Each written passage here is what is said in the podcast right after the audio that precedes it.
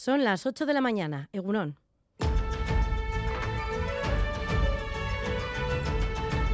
Crónica de Euskadi con Irache Martínez.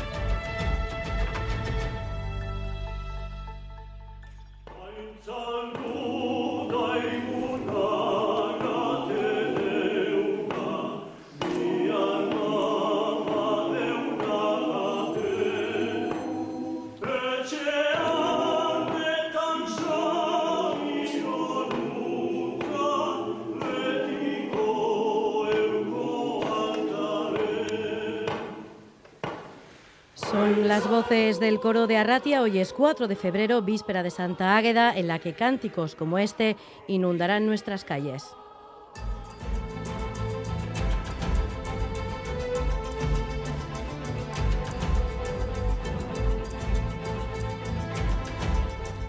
Hoy además es el Día Mundial de la Lucha contra el Cáncer. Se estima que en 2030 uno de cada tres hombres y una de cada tres mujeres habrán padecido esta enfermedad. Este año al mensaje de más investigación se suma el de mucha prevención. Mila Gullón, presidenta de la Asociación contra el Cáncer en Vizcaya. Hay algunos tratamientos oncológicos eh, eh, más ad hoc a, las personas que haya cribados, más cribados. Tenemos el de cervix, tenemos el de mama, tenemos el de colon, el de pulmón también queremos que se pueda eh, meter y luego que haya una especialización psicológica para los enfermos y familiares. Y en clave política se calman las aguas entre el Gobierno vasco y el Gobierno central por la gestión de los fondos europeos, después de que el Endacari se mostrara molesto y criticara la falta de cogobernanza en este asunto al considerar que Euskadi no se le dejaba participar ni en el diseño ni en la gestión de los fondos. Ayer se reunía con la vicepresidenta primera, Nadia Calviño, un encuentro que se cerraba con un acuerdo que abarcaba media docena de compromisos que, según el Gobierno vasco, van en buena dirección. Horas antes del encuentro, la ministra en Boulevard de Radio Euskadi decía no entender el enfado del agua cuando se han transferido ya 850 millones y existe una cogobernanza entre los gobiernos.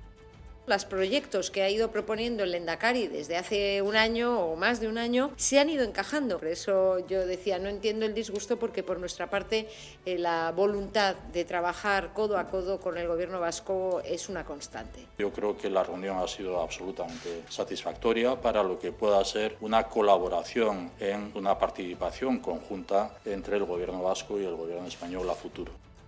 Enseguida ampliamos estas y otras noticias, pero antes vamos con la actualidad deportiva. John Zubieta, Egunon. Hola, Egunon. El Athletic volvió a disfrutar de un triunfo después de sus últimos reveses ligueros y ganó por 4-1 al Cádiz en San Mamés. Ollán Sancet firmó un partido estelar con tres goles, completó la goleada Geray y Yuri fue expulsado por doble amarilla en la segunda parte. Los rojiblancos cuentan con 29 puntos y son séptimos. Osasuna se mide a partir de las dos a un español reforzado y muy necesitado de puntos, ya que están a uno del descenso. Los rojillos buscarán los 31. En la Liga F, el Athletic recibe el Granadilla Tenerife y es noticia también porque se jugará el pase a semifinales de la Copa de la Reina ante Osasuna. Asimismo, el Alavés tiene cita a las 4 con el potente Levante. En segunda división, Mendizorroza acogerá a las 9 un partidazo entre Alavés y Eibar. Los locales intentarán llegar a los 46 puntos y los armeros recuperar el liderato. Por lo que se refiere a baloncesto, nuevo triunfo del Vasconi ante el Panathinaikos por 95-90 y además el Bilbao Basket buscará esta noche redimirse ante el Obradoiro en tierras gallegas. Por último, en pelota, victoria por 22-16 de Zcurdia y Martija ante Urruticoechea y Albisu en Amorevita dentro del mano parejas y en balonmano triunfo del Vitasoa ante el Benidorm por 32-27 y empate a 23 del Zuazo ante el Porriño. A las 8.20 más deportes, tenemos ahora 4 grados en Donostia, 3 grados en Bilbao, 1 grado en Iruña y en Bayona y menos 2 grados en Vitoria-Gasteiz. Vamos a repasar el pronóstico del tiempo para las próximas horas. Euskalmet, Egusquiña y Turrioz, Egunon.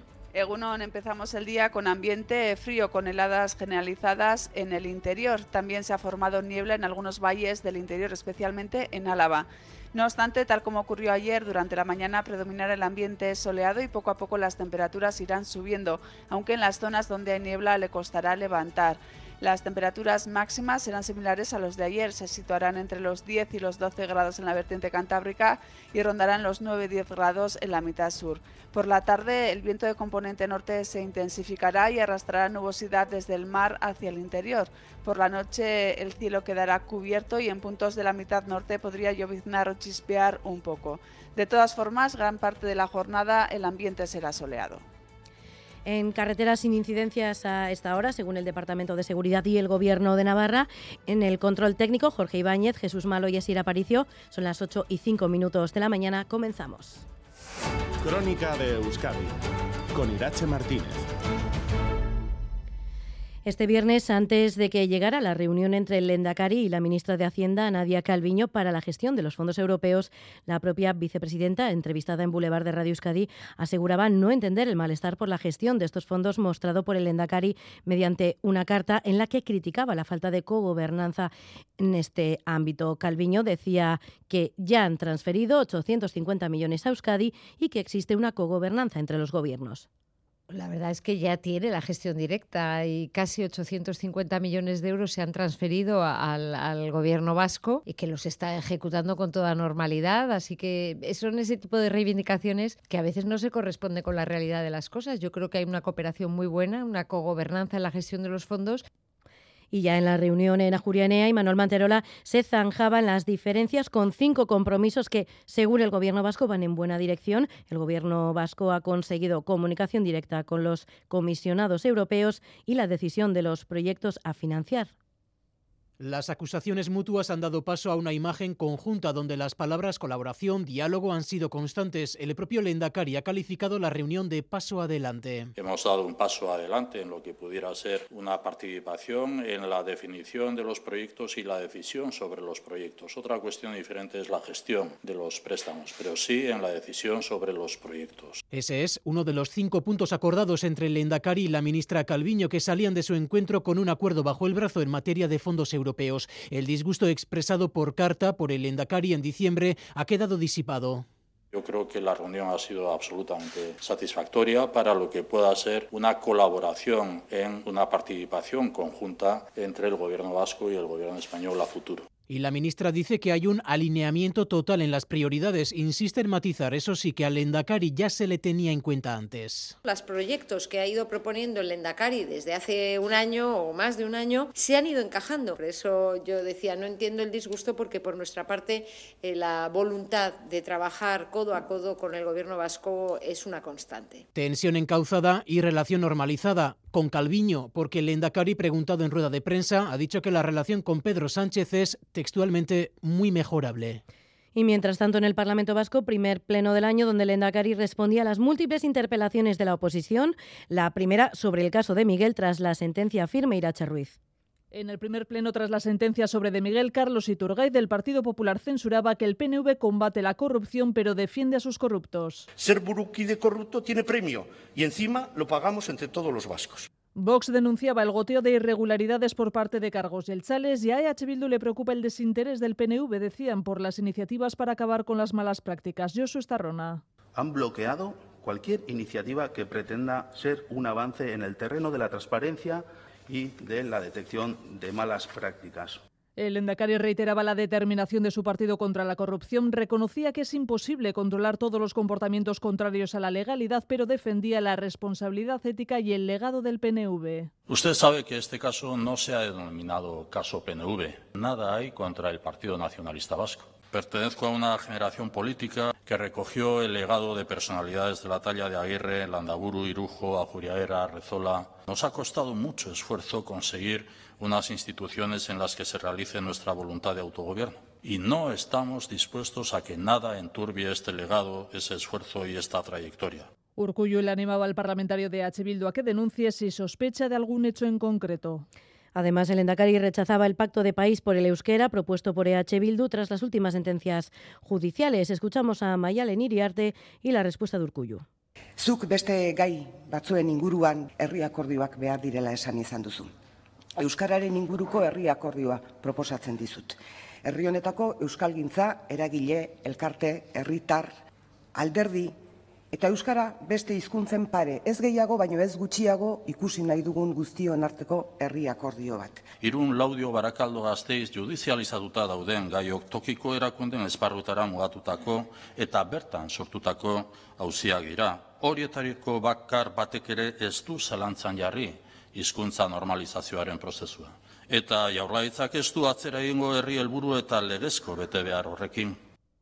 Y por último, también respuesta del Endacari a la interpelación de El Carrequín Podemos IU por la escasez de médicos. Miren, Gorrochategui pidió una reflexión para implantar la exclusividad a los profesionales de la sanidad pública que hay que priorizar el servicio público sobre sanidad privada, porque la salud de la gente y, por lo tanto, la vida no puede estar condicionada por su nivel económico. ¿Qué ocurriría si fijáramos una exclusividad para quienes trabajan hoy en día en el sistema público vasco? Nos veríamos inmersos en una dura competencia por las y los profesionales que hoy trabajan en Euskadi. La realidad es que no hay profesionales suficientes.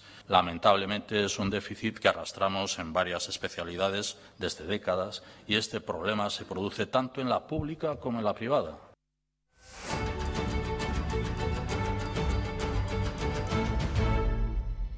En medio del debate sobre los cambios que hay que introducir en la ley del solo sí es sí y cuando se cumplen casi cuatro meses de la entrada en vigor de la ley de garantía integral de la libertad sexual, nuestras audiencias provinciales hacen balance. Son 111, 104 en la comunidad autónoma vasca y 7 en Navarra, las condenas que se han revisado. ¿Cuántas se han rebajado, Xavier Madariaga?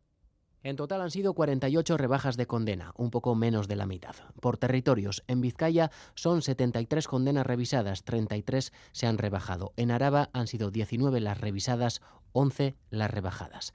Y en el territorio histórico de Guipúzcoa, de 12 que se han revisado, 2 han conseguido una rebaja, mientras en Nafarroa, parecido, 7 revisadas, 2 se han rebajado. En trámite de revisión hay 8 condenas, 5 en Araba, 2 en Guipúzcoa y una en Nafarroa. Esta última es la del miembro de la manada Ángel Boza, que ha pedido que su condena pase de los 15 años a los 13 años y 9 meses. Mientras tanto, los socios del Gobierno en España siguen negociando los cambios porque se quiere tener lista la proposición de ley para la próxima semana, y Sarbaza. Eso es, con la vista puesta ahora en el inicio de la semana que viene, los socios negociarán todo el fin de semana para lograr un acuerdo. La prioridad para ambos es esa, llegar a un consenso. De lo contrario, los socialistas presentarán su propuesta en solitario. Ministra de Hacienda María Jesús Montero. Que ojalá ese acuerdo se produzca y si eso no se produce, registraremos nuestra proposición de ley. Pero es importante darle una oportunidad a ese acuerdo la negociación está ya en su última etapa, se centra en cuestiones técnicas y es que, de acuerdo con fuentes socialistas, ya existe un acuerdo político. Sin embargo, los morados no esconden las discrepancias entre los socios. Aún así, consideran que el Gobierno debe dar una respuesta unitaria centrada en el criterio de consentimiento. Ministra de Igualdad, Irene Montero. Una discrepancia fuerte que sigue existiendo en torno a, a mantener el consentimiento como centro del Código Penal o a volver a un esquema de penas basado en la violencia o la intimidación. Y no me pongo ningún ningún límite, lo que quiero es un acuerdo y estoy trabajando. Los equipos trabajan a contrarreloj para cerrar ese acuerdo. Si los socialistas presentan su propuesta en solitario, necesitarían el apoyo del PP, un hecho que para la ministra de Igualdad no supondría la ruptura del gobierno de coalición. Así las cosas, Podemos eleva la presión y llama a una concentración mañana en Madrid en defensa de la ley y cada vez son menos los presos de ETA que cumplen condena fuera de Euskal Herria. Instituciones penitenciarias ha acordado el traslado a prisiones de la Comunidad Autónoma Vasca de siete presos. Uno de ellos cumplía ya condena en Iruña. Los otros seis se encontraban en las prisiones de Soria, Palencia y Logroño. Una vez llevados a cabo estos traslados, solo quedarían siete presos de ETA en cárceles de otros puntos del Estado español fuera de la Comunidad Autónoma Vasca y de Navarra, los más lejanos en Alcalá, Meco o Estremera. Además, una docena permanece en prisiones francesas. Y en clave internacional continúan las tensiones entre Estados Unidos y China porque el gobierno de Biden ha detectado otro globo espía chino sobrevolando Latinoamérica, Xavi Segovia. Serían dos los posibles globos espías chinos que estarían sobrevolando el continente americano. El último estaría sobre Latinoamérica. Medios de Costa Rica aseguran que cientos de ciudadanos han visto en este país centroamericano un globo similar al detectado a 18.000 kilómetros de altitud en Estados Unidos, en el estado de Montana, donde habría un silo de armamento nuclear. Fuerzas aéreas norteamericanas no han derribado el globo. Según el portavoz del Pentágono, Ryder Patrick, porque no supone una amenaza militar. Pero Washington ha cancelado la visita que la próxima semana tenía previsto realizar a China el secretario de Estado Anthony Blinken, la primera del gabinete Biden al gigante asiático. Una suspensión hasta conocer más datos del posible globo espía. Una visita que podría enviar un mensaje erróneo, dicen, pero que se realizará más adelante. Mientras China señala que. Que es un país irresponsable y que no violará el espacio soberano de ningún país. Pekín pide calma a la vez que confirma que el globo es suyo, un globo científico con fines meteorológicos, según confirmaba la portavoz de Asuntos Exteriores Mao Ning. En 2030, uno de cada tres hombres y una de cada tres mujeres habrán padecido cáncer. Hoy es el Día Internacional de Lucha contra esta enfermedad y este año al mensaje de más investigación se suma el de mucha prevención para reducir la mortalidad de los tumores malignos, aumentar la supervivencia y mejorar la atención del paciente. La Asociación Vasca contra el Cáncer suma además la necesidad de apoyo psicológico a los enfermos y sus familias. Natalia Serrano. También la Asociación Vasca contra el Cáncer fija en la prevención e investigación sus objetivos, pero con una mirada atenta a los pacientes, a las familias, pide para ellos también atención psicológica. Hay algunos tratamientos oncológicos eh, eh, más ad hoc a, a, las personas que haya cribados, más cribados. Tenemos el de cervix, tenemos el de mama, tenemos el de colon, el de pulmón también queremos que se pueda eh, meter y luego que haya una especialización psicológica para los enfermos y familiares. Hoy en la Plaza Riega de Bilbao han formado un gran lazo. La pandemia había interrumpido estos actos para concienciar y hoy han querido estar todos, entre ellos este año muchos jóvenes. 17 y 18 algunos. Mis dos abuelos murieron por cáncer y pues es una enfermedad muy dura para intentar ayudar a hacer un cambio. La gente que sí lo hizo en primera persona me ha dicho que es muy duro y pues me alegro que haya gente aquí para apoyar esta causa. También han estado quienes no lo habían planeado, pero no lo han dudado y quienes nunca fallan. Hemos escuchado en la radio, entonces pues nos ha parecido interesante. Joder, pues que investiguen, que investiguen. Yo y él somos voluntarios de la Asociación contra el Cáncer. Hacemos una, una visita, se puede desde una vez a la semana. Estamos eh, visitando los hospitales de Basurto y de Galdacao. La persona lo que necesita en ese momento. Hay personas que necesitan conversación, otras personas si necesitan asesoramiento. Hoy su color ha sido el verde en un pañuelo con la frase Todos contra el cáncer. En la audiencia de Navarra, segunda jornada del juicio contra Santiago Martínez por intentar presuntamente matar a golpes a su pareja Ana Delgado en Azagra. Las declaraciones y las pruebas de los agentes policiales han desmontado y desmentido la versión del agresor, Aritz Aguirre. Los agentes de policía echan por tierra la versión del acusado. Santiago Martínez afirmó ayer que no se acordaba de nada y que tras la agresión vio viva a Ana Delgado. Sin embargo, al entregarse a la Guardia Civil dijo esto. Me contesta, he matado a mi mujer. Me dijo que le había pegado con un objeto metálico repetidas veces y que paró cuando se dio cuenta de lo que estaba haciendo. El acusado sugirió ayer que había mediado una pelea con un espejo. Puedo describir como una sombra gris viniendo hacia mí a golpearme. ¿Y qué era? El espejo. Pero los agentes que presenciaron el lugar de los hechos y la policía científica lo desmienten, no hubo pelea. ¿Había cristales rotos? Yo no vi ni cristales ni espejo. Lo que usted presenció directamente era que había habido una pelea entre dos personas o que una persona había sido machacada por otra. No, que una persona había sido machacada. El acusado no vio sangre, pues los agentes dicen que el escenario era dantesco. Mucha cantidad de sangre por toda la habitación. ¿Donde más sangre de todo lo que su actividad profesional ha podido presenciar? Sí, sin duda, sin duda. Nosotros nos encontramos una chaqueta o algo manchada de sangre, precisamente porque como había tanta sangre, los sanitarios se habían comentado que para no resbalarse la habían colocado allí. Los peritos confirman la versión de la víctima que fue golpeada fuertemente de arriba abajo y en muchas ocasiones cuando estaba tumbada. El juicio terminará el viernes de la semana que viene. Han habilitado una última vista para conclusiones y última palabra. El pasado 9 de enero, un niño de 9 años de edad denunció haber sufrido agresiones sexuales por parte de un familiar en un piso situado en Donostia en repetidas ocasiones a lo largo de los dos últimos años. 26 días después, el menor aún no ha sido explorado por un forense. Entrevistado en Gambara de Radio Euskadi, el subdirector del Instituto Vasco de Medicina Legal y profesor de la UPV, David del Valle, afirma que es el juez el que tiene que ordenar esa exploración y reconoce que con el paso del tiempo las evidencias de la agresión desaparecen. Susana Armentia. Sí, la letrada del caso Beatriz en Rodríguez le tocó actuar de oficio desde la noche en la que el menor, acompañado de su madre, puso la denuncia en comisaría. Desde el principio buscó que un forense viese al menor. Yo lo pedí desde el minuto cero que me personen dependencias policiales. Lo he pedido de forma reiterada, de forma continua, durante todo el mes de enero en diversos escritos que no se han tramitado.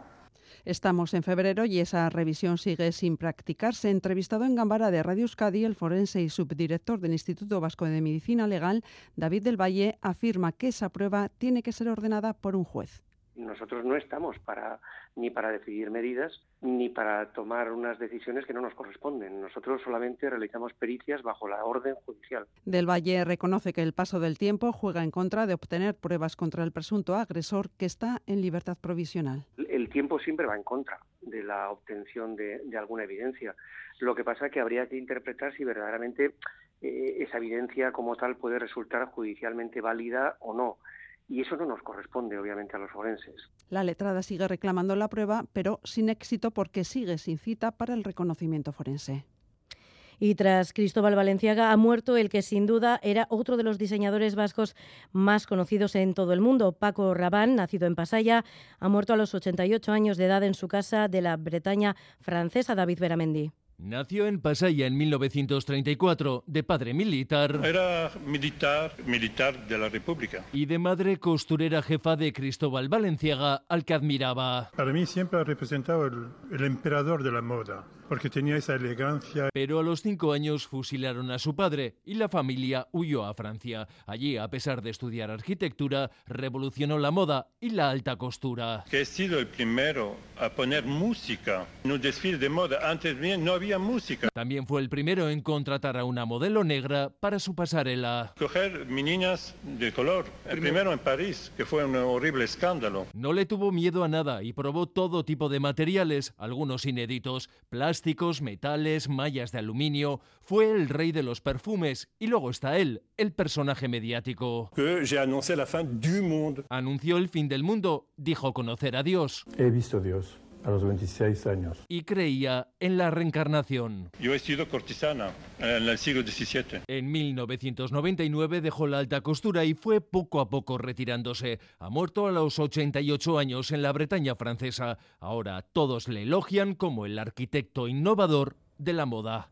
Y vamos con los deportes, John Zubieta.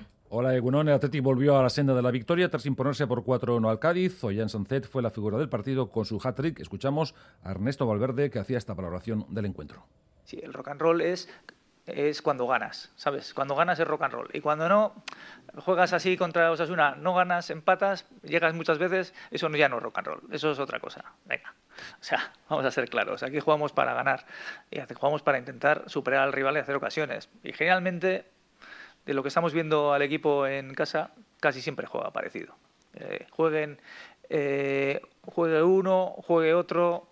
Eh, a veces juega, ha jugado Vesga con Sancet y con y con Oyer, otras veces ha jugado con, hemos jugado con con Ander Herrera, otras veces ha jugado Dani, en fin, yo creo que en líneas generales, en ese sentido, lo que estamos viendo, el equipo es parecido. Contra el Madrid también jugamos en una línea parecida, que bueno, que teníamos más dificultades y que ellos nos acertaron en las que nos llegaron y son buenos, pues claro.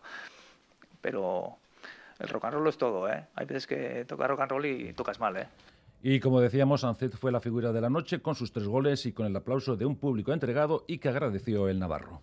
Muy contento, eh, al principio no me lo creía y bueno, una vez que ya eres consciente y, estás un poco más tranquilo, pues la verdad que, contentísimo de haber podido ayudar con tres goles y sobre todo con la victoria del equipo. Es coger sensaciones, poco a poco ir cogiendo sensaciones. Si, si al principio pues ves que te van saliendo las cosas, vas cogiendo más confianza.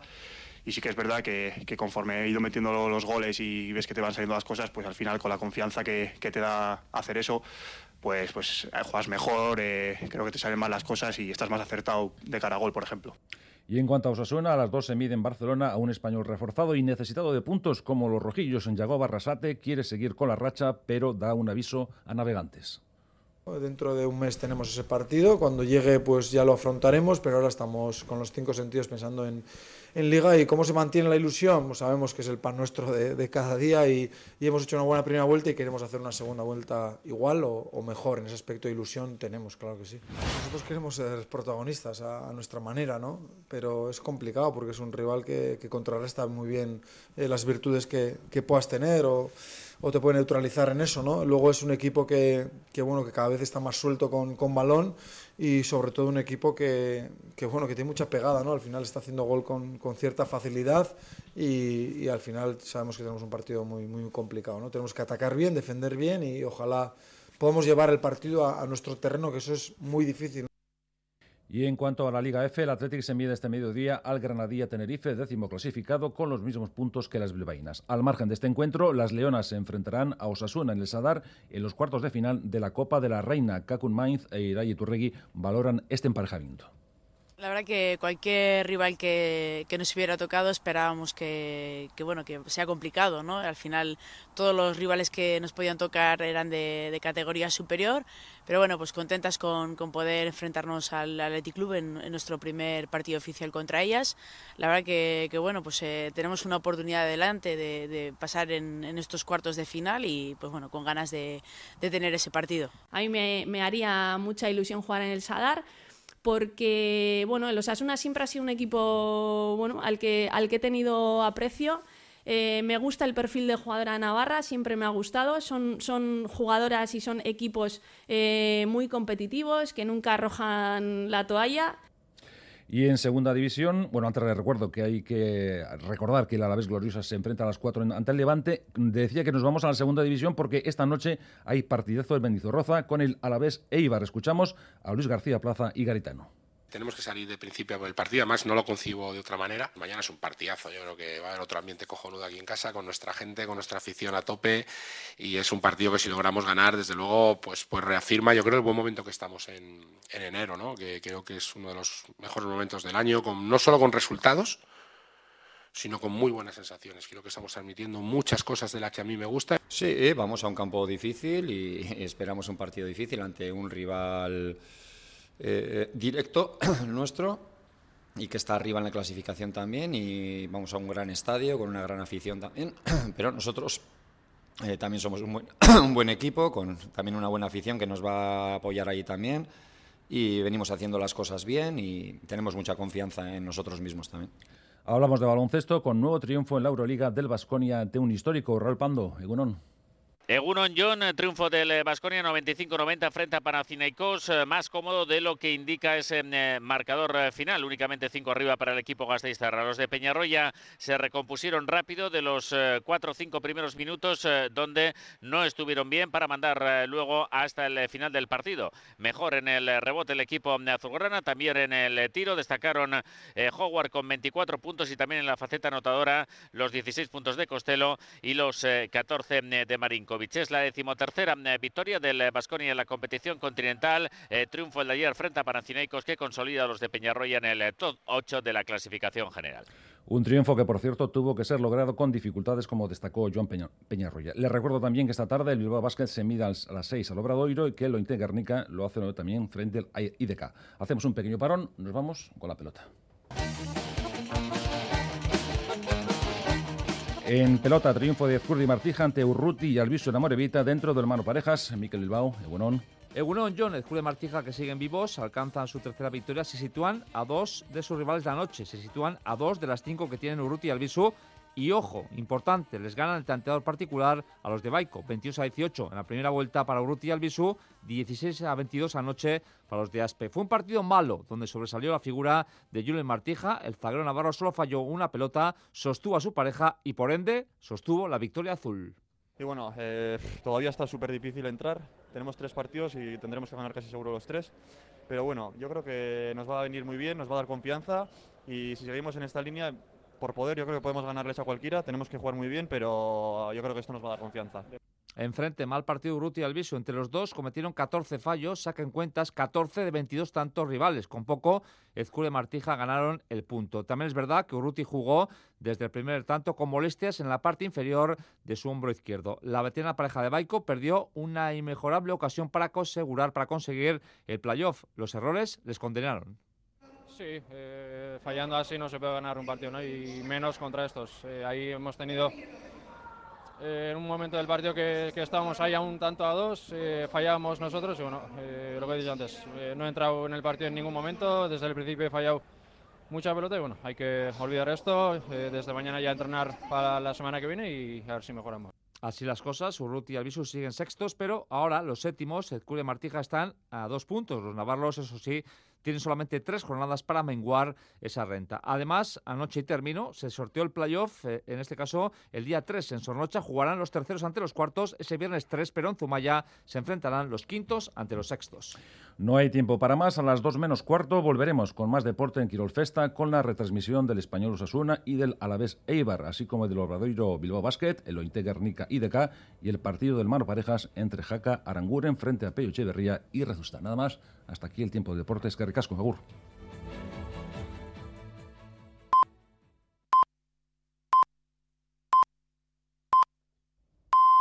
Son las ocho y media de la mañana. Crónica de Euskadi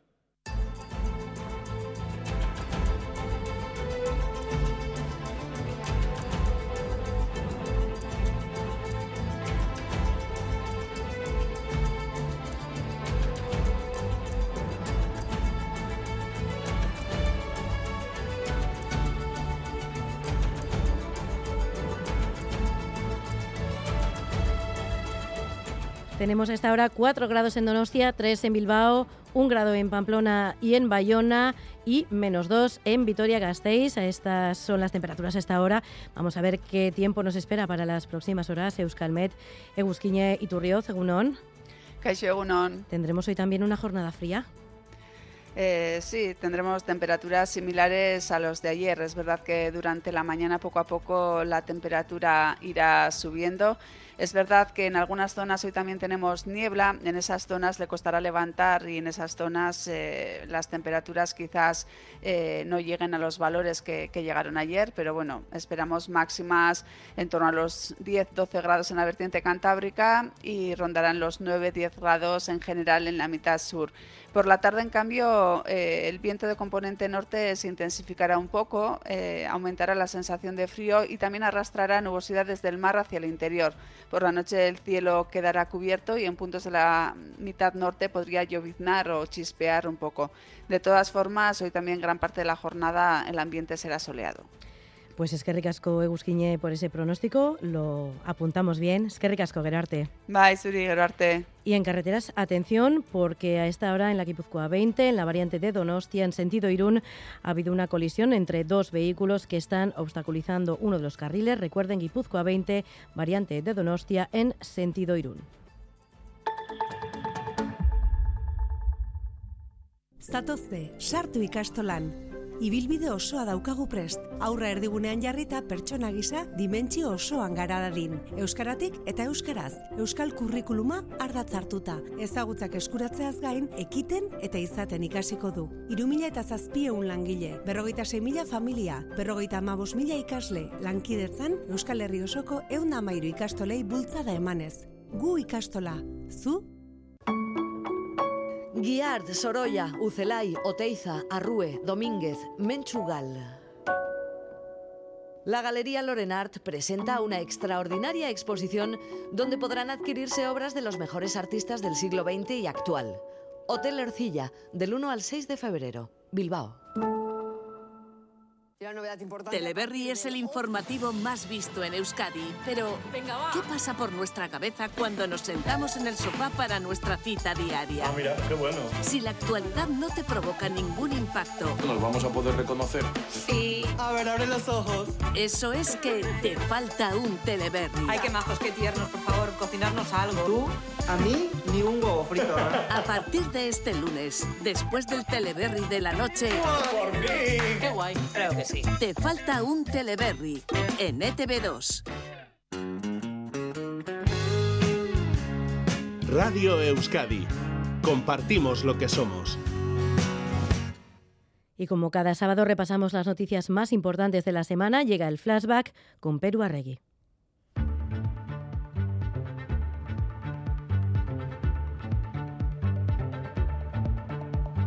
Flashback. Empezamos en el ámbito sanitario con el Sindicato de Médicos de Navarra que ha dado comienzo a la huelga esta semana al considerar insuficiente la propuesta económica del Ejecutivo Foral. Nos obligan a no poder trabajar fuera del sistema público, con lo cual eh, es una pérdida de poderío económico muy importante. Entonces hay que solucionar el tema de la sobrecarga. Las agendas no pueden ser infinitas. El esfuerzo y, y nuestra huelga es buscando la mejora de la atención. Una huelga con un seguimiento modesto entre el 5 y el 10%. El resto de sindicatos, por su parte, han convocado otra huelga para el 15 de febrero. Y en Guipúzcoa siguen los desacuerdos también entre el equipo médico de la OSI de Donostia Aldea y Osakideza. Y habrá más reuniones. Adolfo López de Muniain, jefe de neurología. Hay algunos puntos que el departamento, perdón, que Osakideza remitió al departamento sobre los cuales no hemos tenido aún ninguna contestación, a pesar de que estaban en la lista de puntos desde el mes de diciembre.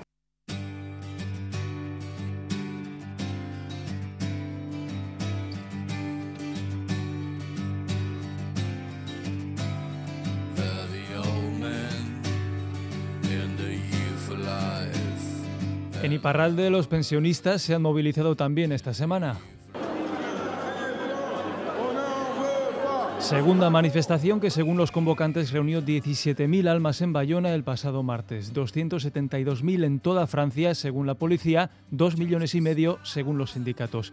Movilización organizada al día siguiente del comienzo de la licitación de la reforma de pensiones del gobierno de Macron. Los sindicatos convocan huelga para la siguiente semana en los días 7 y 11 de febrero.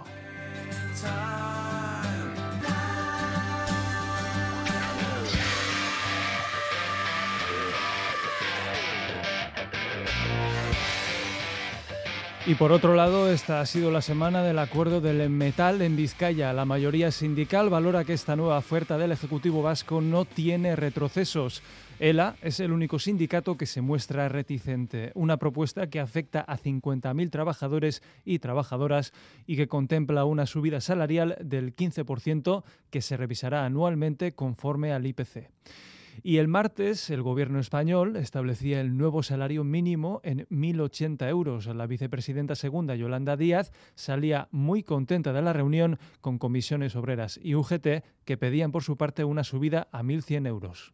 Estoy muy contenta. Así se abría la semana junto a la subida del Euribor con una tasa media del 3,3% que no se daba desde diciembre por desgracia de muchos hipotecados e hipotecadas. Y se cerraba con la subida de tipos de interés del Banco Central Europeo, 50 puntos estableciéndose en el 3% y otros 50 puntos que subirá, según ha anunciado el banco, el mes de marzo.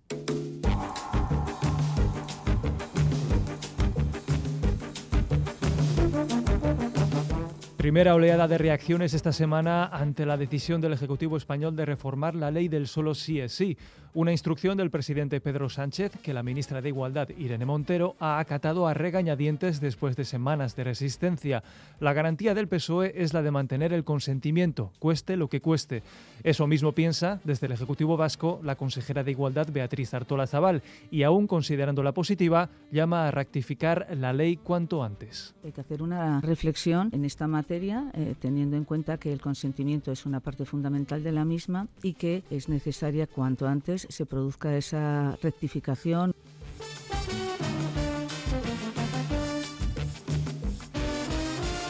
Y en otra orden de cosas, el Tribunal de Justicia de la Unión Europea ha puesto límites este martes a las posibilidades de Bélgica de seguir denegando la entrega a España del expresidente catalán Carles Puigdemont y el resto de exdirigentes de la Generalitat que huyeron a Bruselas en 2017. La sentència del Tribunal de Justícia de la Unió Europea deixa les extradicions en via morta. Posa condicions, a més a més, a la presentació de noves euroordres, que a la pràctica les fan inviables. Puigdemont, por su parte, mantiene que va a seguir luchando y denuncia la persecución por sus ideas políticas.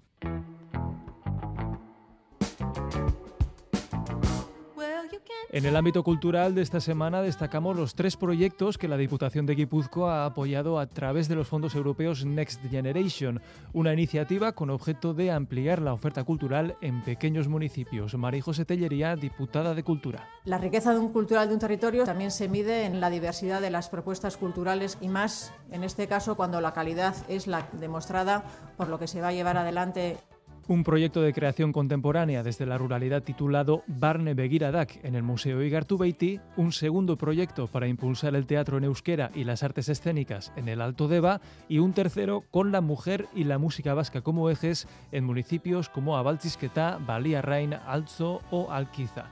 A esta se suma una segunda convocatoria este mismo mes, un total de 216.000 euros en ayudas a la cultura en fondos.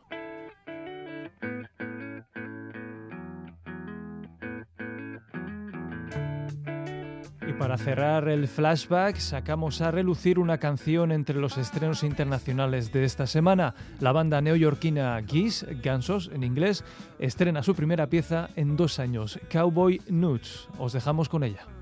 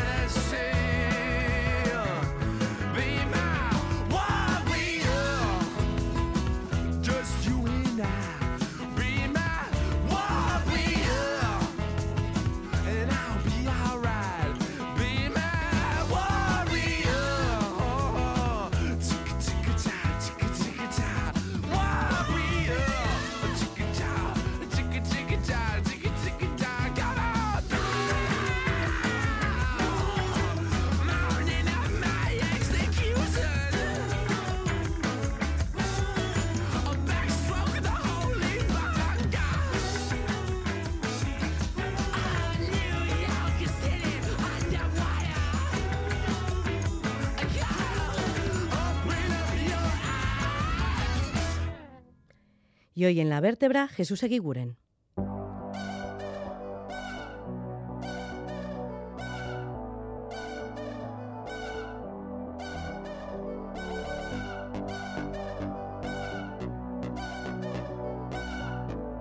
La vértebra.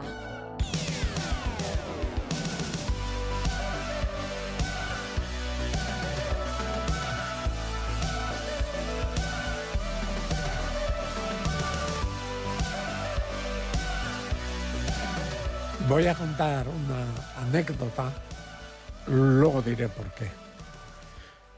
No hace todavía demasiado tiempo estábamos comiendo o teníamos una reunión con Felipe González, unas cuantas personas. En la sobremesa alguien le preguntó a Felipe, ¿quién ha sido el político más importante del siglo XX. Hubo gente que salió diciendo Churchill, De Gaulle, etcétera, los de siempre, ¿no? Felipe, tras guardar un poco de silencio, nos sorprendió a todos diciendo lo siguiente.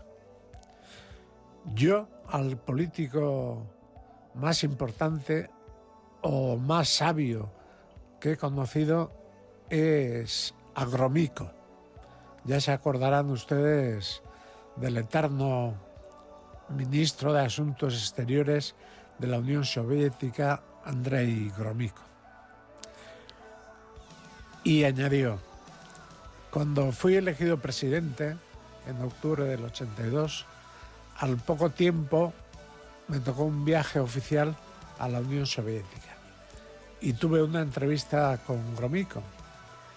Y como era costumbre en aquel momento, en nombre de España le pedí que retiraran las tropas de Afganistán.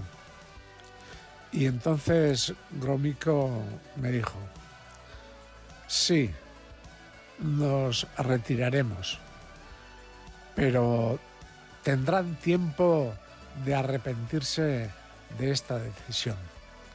Y efectivamente Felipe contó cómo Afganistán se convirtió inmediatamente en uno de los primeros problemas de Occidente. ¿A cuenta de qué viene esto? Pues viene a cuenta de que hemos empezado el año con una escalada de ayuda a Ucrania y de implicación en la guerra que es importantísima. Y no sé si será bueno o será malo, no me convence esa guerra, pero espero que, como le dijo Gromyko a Felipe, no tengamos que arrepentirnos.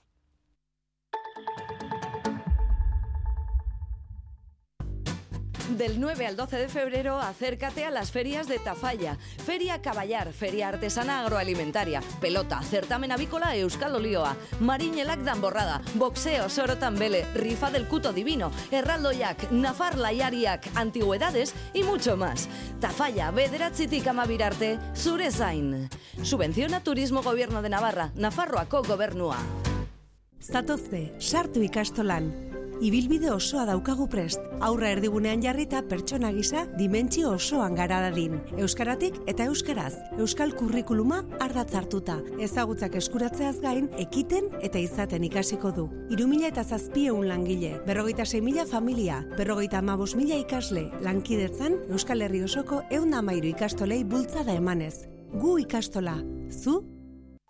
Mondragon Unibertsitatean ingeniaritza, enpresa kudeaketa, ekintzailetza, hezkuntza, komunikazioa, humanitateak eta gastronomiako gradu ikasketak eskaintzen dizkizugu. Zure etorkizuna zerabakitzen hasteko unea heldu da. Sartu mondragon.edu barra prest webgunean eta izen emanate irekian saioetan. Mondragon Unibertsitatea. Learning from reality. 688-840-840. El número de WhatsApp de Radio Euskadi. 688-840-840. Participa. Hoy se celebra el Día Mundial contra el Cáncer. La detección precoz de la enfermedad y la investigación en tratamientos personalizados son fundamentales para avanzar hacia la curación de la enfermedad. Una curación que a veces deja de lado la herida psicológica que dejan los tratamientos. Oncológico A trabaja en un proyecto novedoso para acercar la ayuda psicológica a las personas enfermas. En el programa La Mecánica del Caracol han hablado con expertos en la materia. Joana Sánchez.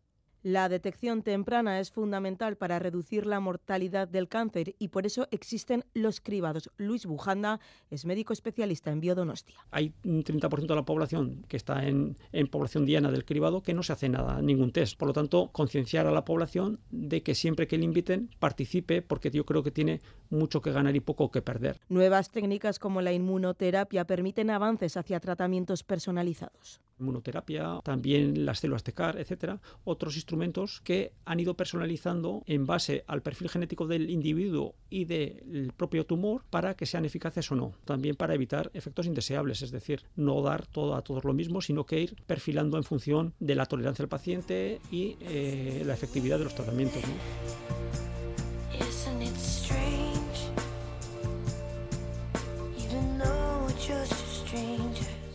Una serie de carencias que, que, no se cubren en los pacientes oncológicos, el afrontar la muerte, el reducir el aislamiento, manejar la culpa, el convivir con el miedo a la recidiva, estas sensaciones derivadas de esta nueva situación, pues son necesarias tratar a lo largo del proceso oncológico. Y es que la atención psicológica es nula o insuficiente. Oncológico A ha puesto en marcha un proyecto en el que supervivientes de cáncer de mama acompañan, hablan, comparten experiencias con nuevas pacientes. Joana López Tejada lo que hacemos es eso, ponerles en contacto a las pacientes que inician con personas que ya han terminado sus tratamientos oncológicos y que bueno, que son personas un poco como pues seleccionadas para ellas, en base no solo a que hayan pasado por el mismo tipo de, de proceso, sino también en base a otra a otro tipo de características más como de personalidad o de estilo de vida, un poco pues para que puedan acoplarse mejor a las pacientes que tenemos. Acompañamiento que se hace necesario y fundamental también tras superar la enfermedad en ese momento pues empiezan a ser un poco conscientes de lo que han vivido, empiezan a, tener que enfrentarse al miedo de la recidiva, al tener que retomar una vida pasada en la que ellas no se encuentran emocionalmente ni físicamente como estaban anteriormente. Es un momento complejo para ellas también. Un proyecto con buenos resultados del que esperan que se beneficien todos y todas las pacientes oncológicas intentar extenderlo al resto de la población. Los servicios públicos no cubre todas las necesidades del paciente oncológico. Y es que son ellas, las pacientes, las que han validado la experiencia. Afirman que el hecho de tener a alguien que ha pasado por la misma situación les da un poco de esperanza o de luz en, en el camino, les ayuda a tener una mayor comprensión y aceptación de su proceso y esto pues les genera mucho alivio.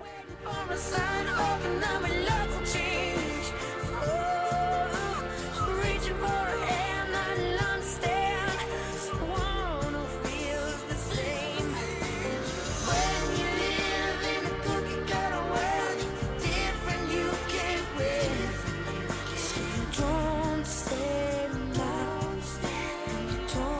Y hablamos ahora de la urgencia climática que empuja a la industria automovilística a liderar una nueva innovación tecnológica, la de la sostenibilidad. El coche es uno de los mayores contribuyentes a la polución atmosférica y es urgente explorar nuevas alternativas, desde potenciar el uso de medios de transporte alternativos, pasando por el desarrollo de coches de hidrógeno o compartir un vehículo que no sea de nuestra propiedad.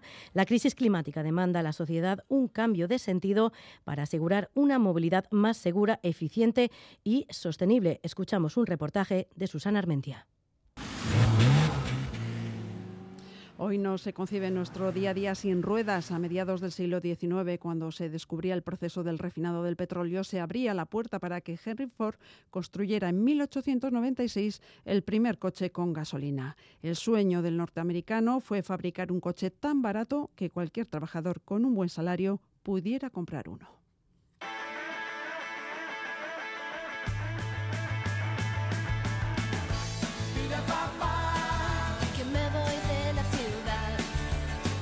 En 1957 salía a la calle el primer 600, el mítico SEAT. De pronto se convertía en algo más que un coche. Javi Martínez, periodista especializado en automoción y autor del libro El 600, un sueño sobre ruedas. Pues la gente se movía con, las motocicletas, las Bultaco, las Derby, las Montesa. Y también estaban los microcoches eh, tipo Biscooter, que es coches muy, muy, muy sencillos y muy baratos a los que podía acceder la gente. Eh, claro, eran vehículos para moverse del punto A al punto E y no muy lejos, porque no tenían capacidades de, viajar demasiado lejos.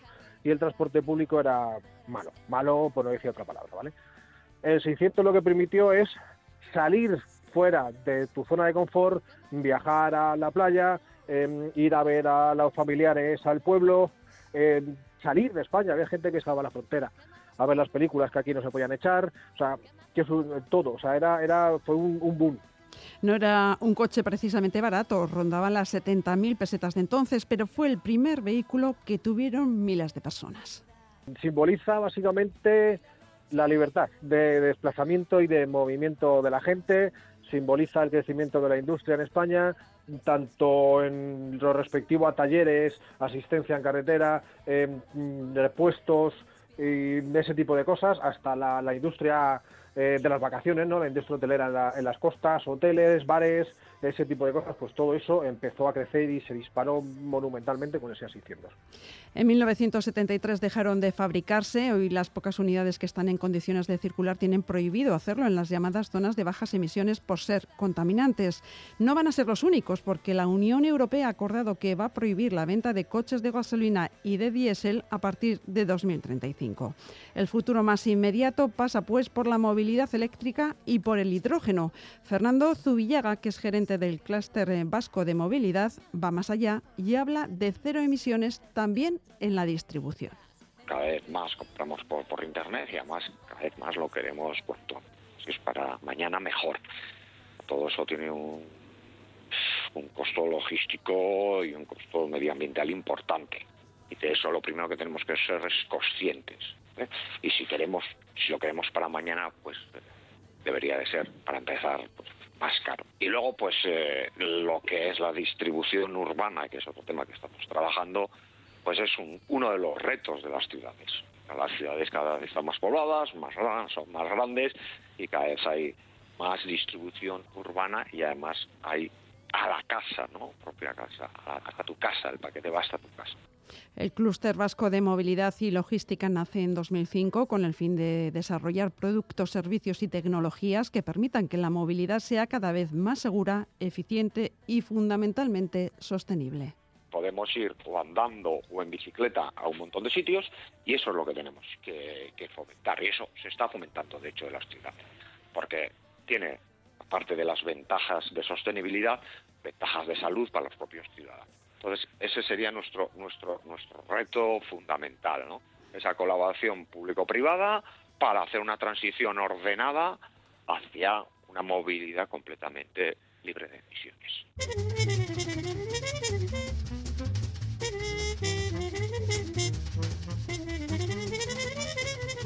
Los grandes eh, retos de la nueva movilidad también pasan por rediseñar las ciudades. Cerca del 70% del espacio urbano está destinado a circular o a aparcar el vehículo. El urbanista Ander Gortázar habla de la ciudad de los 15 minutos, una corriente que plantea reorganizar los barrios de manera que nadie tenga que desplazarse más de un cuarto de hora desde su casa a cualquier servicio básico. Se reducen así las emisiones y se gana en calidad de vida.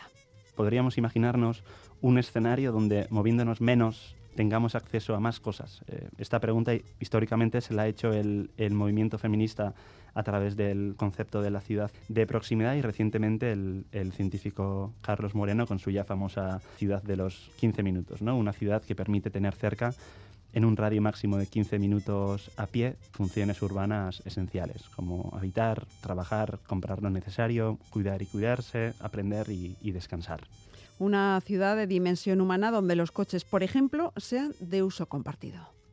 Mi apuesta para 2050, y espero que antes, es que el coche poco a poco dejará de ser un bien en propiedad. Porque, de hecho, ahora diré algo que, sorprenderá a mis amigos, que el coche es un buen invento. Yo no tengo coche, pero es, un buen invento. Es un vehículo que nos permite desplazarnos de origen a destino de manera cómoda y rápida, solos, sin necesidad de, adaptarnos a, horarios o frecuencias de, paso. Y en algunos momentos, de hecho, puede ser la única opción según donde, donde vivimos.